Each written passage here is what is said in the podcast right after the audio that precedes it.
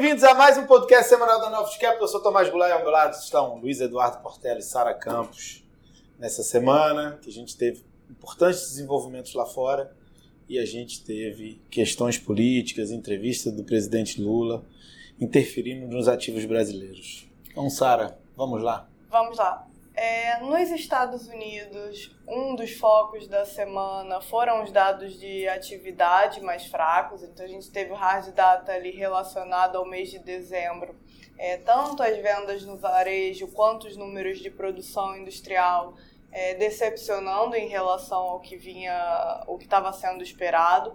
É, a gente acha que existem alguns fatores pontuais aqui para essa, essa decepção no mês de dezembro. Então, por exemplo, a gente tem que recordar que foi um mês que a temperatura nos Estados Unidos foi bem abaixo do normal, né? A gente teve a, ocorrência de nevascas, é, então isso prejudicou os números de, de atividade no mês. E a gente ainda acha também é, que no mês de dezembro as vendas no varejo, elas, é, desde o início da pandemia, é, o ajuste sazonal ele não está sendo feito da forma mais precisa possível, já que há um adiantamento ali das compras, das compras e acaba que o fator sazonal ele, ele faz uma, uma punição disso maior, então o número de dezembro acaba sendo muito fraco.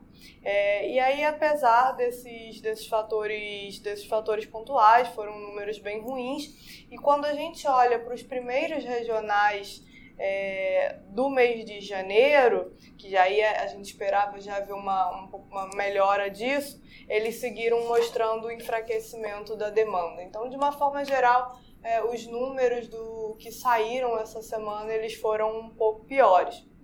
E aí, nesse contexto né, de atividade é, mais fraca, números de, de inflação melhores, é, os membros votantes do, do Fed foram sinalizando ao longo da semana a redução do, do ritmo de, de alta de juros para 25 bips. Então, a gente é, entrando agora no período de silêncio até a, a reunião no início de, de fevereiro, mas eles foram dando essa, essa indicação de que é, vão reduzir o, o ritmo, apesar de sempre ali é, fazendo aquela ressalva de que não vem uma, uma inflação desacelerando tão rápido quanto o mercado projeta. É, além disso, essa semana a gente teve o Fórum Econômico de Davos acontecendo. Acho que o grande destaque aqui é, da, das reuniões, dos painéis, foi um maior otimismo com relação à atividade é, não em termos de falando de um PIB, de crescimento de PIB expressivo, mas no sentido de é, que vai ser, não vai ser tão ruim quanto se esperava, que a Europa em particular, que estava ali no centro da questão energética, pode evitar uma recessão. Então a gente viu tanto o FMI quanto shows na Alemanha falando que ele está é, mais otimista com o crescimento alemão, que a Alemanha deve é, que é um país muito dependente das exportações, deve evitar a recessão.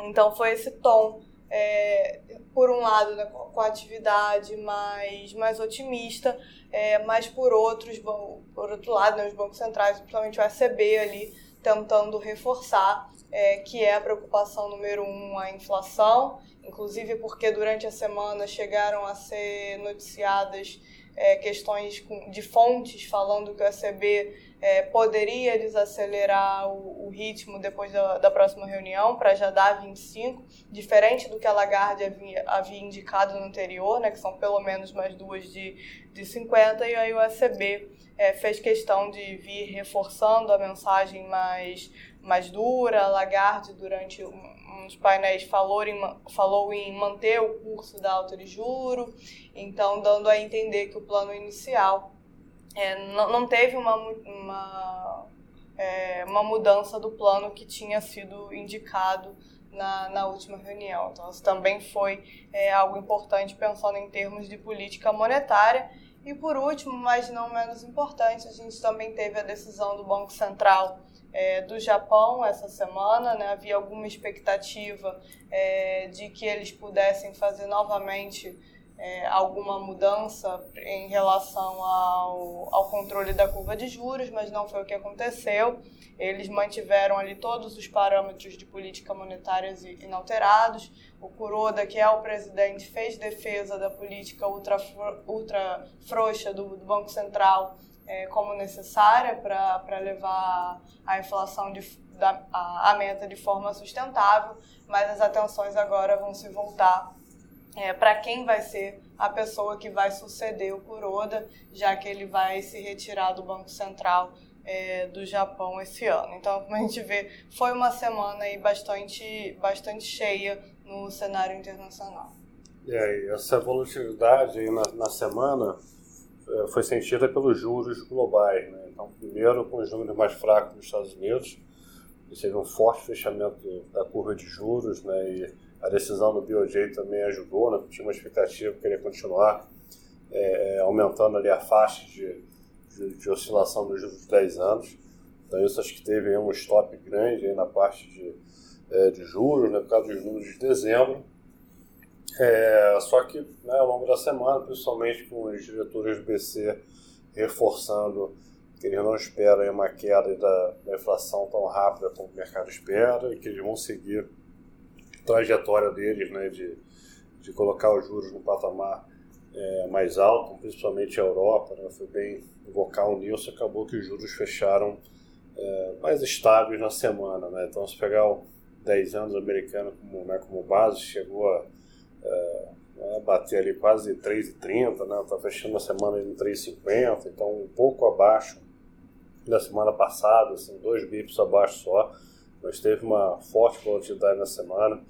Até a Bolsa Americana, né, que chegou a estar tá caindo bem na semana, né, com, começando a precificar em um risco de, é, de recessão, né, acabou que, é, né, que reverteu aí parte da, das quedas, principalmente no dia de hoje, né, que está tendo um rally aí de quase 2%, muito em função aí, é, de um técnico né, de vencimento de opção. Então, a Bolsa Americana está com os vencimentos de opção semanais muito grandes, tem feito é, é, muito preço. Tá? É, então, a gente acha que teve um componente técnico hoje aí de, de squeeze. Mas mesmo assim, o S&P está fechando aí com 1% de queda na semana. O Nasdaq, né, a parte de tecnologia, aí, fechando aí com com leve alta aí de 0,40 na semana. Nas commodities foi mais uma semana de alta aí do, do, do petróleo, né, que subiu 4% na semana, lembrando que no início do ano ele caiu 10% nos dois primeiros dias e agora já sobe no ano. Tá? Então se pegar aí até sei lá, gasolina, a chama está caindo 10, sobe 6 no ano, o diesel também, então à medida que a gente começa a ver notícias melhores da China, que a reabertura está vindo com força. Né? Então o mercado, em vez de focar nos números do final do ano passado, né, que estão vindo mais fracos, está começando a olhar para frente, começar a ver que a China é, vai impulsionar o crescimento né, global, principalmente da Europa. Então a gente está vendo já revisões de crescimento para cima da Europa, inclusive a Lagarde, presidente da CB, falou que a reabertura da China vai ter um impacto né, positivo para a economia e para a inflação também. Né?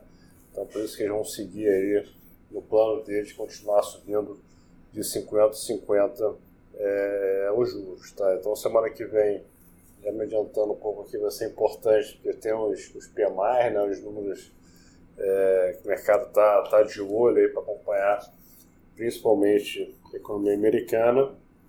Existe uma chance de Europa né, continuar subindo, já começar a ter um impacto mais positivo na atividade. Só que o mercado está bem focado aí no, é, é, nos Estados Unidos. E passando a bola para o Tomar, né, o Brasil teve uma semana é, ruim, principalmente o mercado né, de juros e dólar aqui. O dólar né, teve uma realizada do movimento global, também seguiu ali alguns pares, é, mas foi, foi influenciado no noticiário é, local, mas o mercado de juros aqui, a parte longa de juros, né, abriu aí 70 bips é, na semana, né, com né, o governo, já Lula agora, começando aí para cima do, do, Banco Central.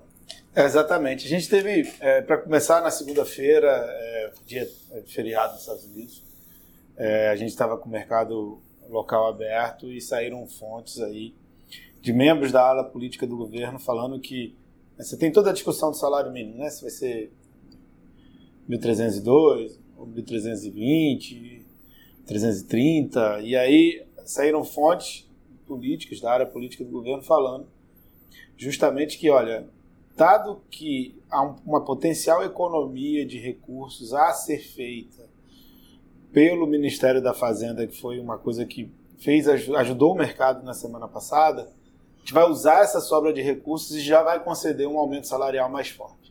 Então a semana já começou uma notícia negativa em termos fiscais, é bem negativo. O ministro Haddad está falando para todo mundo que são duas brigas que ele está comprando. Uma é a reoneração da gasolina e a outra é o salário mínimo de R$ 1.302.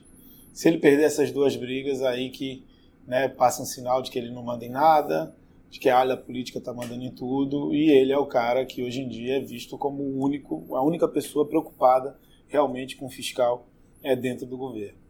E aí a gente teve a entrevista do Lula né, na Globo News. É, quando chegou na parte de economia, o Lula vem derratando como é, em todas as outras é, formas de, de é, na, em todas as outras vezes que ele falou sobre o, o assunto, né? Colocou uma forte pressão sobre o BC, é, deixou claro que na cabeça dele é necessário mudar a meta de inflação no Brasil para cima. É, meio que culpou o BC independente, é, colocando pressão, dizendo que de alguma forma potenciais desacelerações na atividade econômica do Brasil para frente vão ser todas em culpa da atuação do Banco Central, do Banco Central Independente, do presidente Roberto Campos Neto. Né? Então isso é uma sinalização muito negativa, né, Portela? É, juntando com o Haddad, né, que já tinha demonstrado ali um certo desconforto, que é pela primeira vez é, né, vai ter que ter uma convivência né, com o Banco Central independente, que o Banco Central escreveu a carta e que não atingiu a meta de inflação e que o pacote fiscal que ele anunciou foi uma carta né, dando uma resposta para ele, e colocando pressão. É, como eu fiz minha parte aqui, fiz um plano fiscal para zerar o déficit. Então a bola está com você agora para cair o juros. Né? E logo em seguida vem essa pressão do Lula. Né? Então a gente, a gente discutia bastante aqui, achando que essa pressão viria no meio do ano.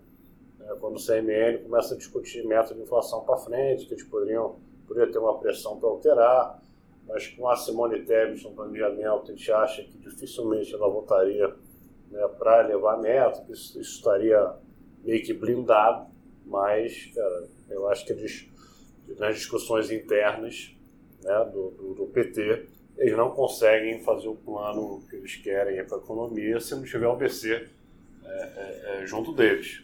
Então, e no final das contas, o Lula é o presidente, ele determina se ele mandar subir a meta de inflação, né? Vai ter que subir a meta de inflação, não tem muito o que fazer. Então, é assim, é um sinal muito negativo, né, Portela, para os mercados. É, ainda tem toda a discussão da é, renovação da diretoria do BC, vão sair dois diretores. É, tem toda a discussão de quem é que vai ser colocado no lugar é, do diretor Bruno Serra, é, se é alguém indicado pelo presidente do Banco Central, se vai ser alguém indicado pelo Ministério da Fazenda, quem o Ministério da Fazenda deveria indicar, uma pessoa que pode ser novo, mas que acredita né, no funcionamento da economia como mercado e os atuais eh, diretores do Banco Central acreditam, ou se é uma pessoa que acredita em teoria monetária moderna e aí é uma mudança bem significativa em termos de condução de política monetária.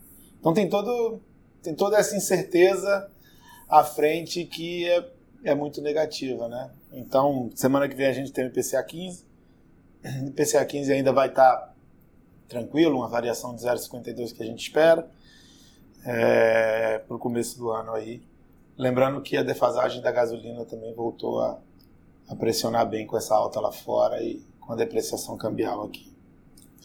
E lá fora, como a Portela já adiantou, a gente tem a, a, divulgação dos PMIs de Europa, então a gente acha que esse mês de, de janeiro vai ser influenciado positivamente por esse maior otimismo, principalmente com relação à China, então a gente tem um viés mais, mais positivo para o número. E além disso, também lembrando que China vai estar fechada durante a semana inteira, né? Porque a gente tem a ocorrência do feriado de Ano Novo Lunar. E aí também vai ser é, interessante a gente pegar essas primeiras percepções de como está sendo esse, esse Ano Novo, até porque, como a gente sabe, está todo mundo bem otimista é, com essa reabertura de, de China, né? Então, pegar como está acontecendo na, na prática. Então é isso, pessoal. Até semana que vem. Bom final de semana. Até a próxima. Bom final de semana.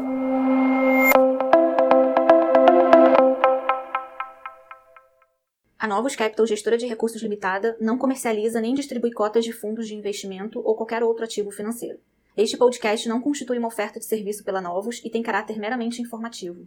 A Novos utiliza informações de fontes que acredita serem confiáveis, mas não se responsabiliza pela exatidão de quaisquer das informações assim obtidas e utilizadas neste podcast, as quais não foram independentemente verificadas. Estas informações podem estar desatualizadas ou sujeitas a opiniões divergentes. Este conteúdo não constitui uma opinião ou recomendação, legal ou de qualquer outra natureza, por parte da Novos, e não leva em consideração a situação particular de qualquer pessoa. A utilização das informações aqui contidas se dará exclusivamente por conta e risco de seu usuário. Antes de tomar qualquer decisão acerca de seus investimentos, a Novos recomenda ao interessado que consulte seu próprio consultor legal.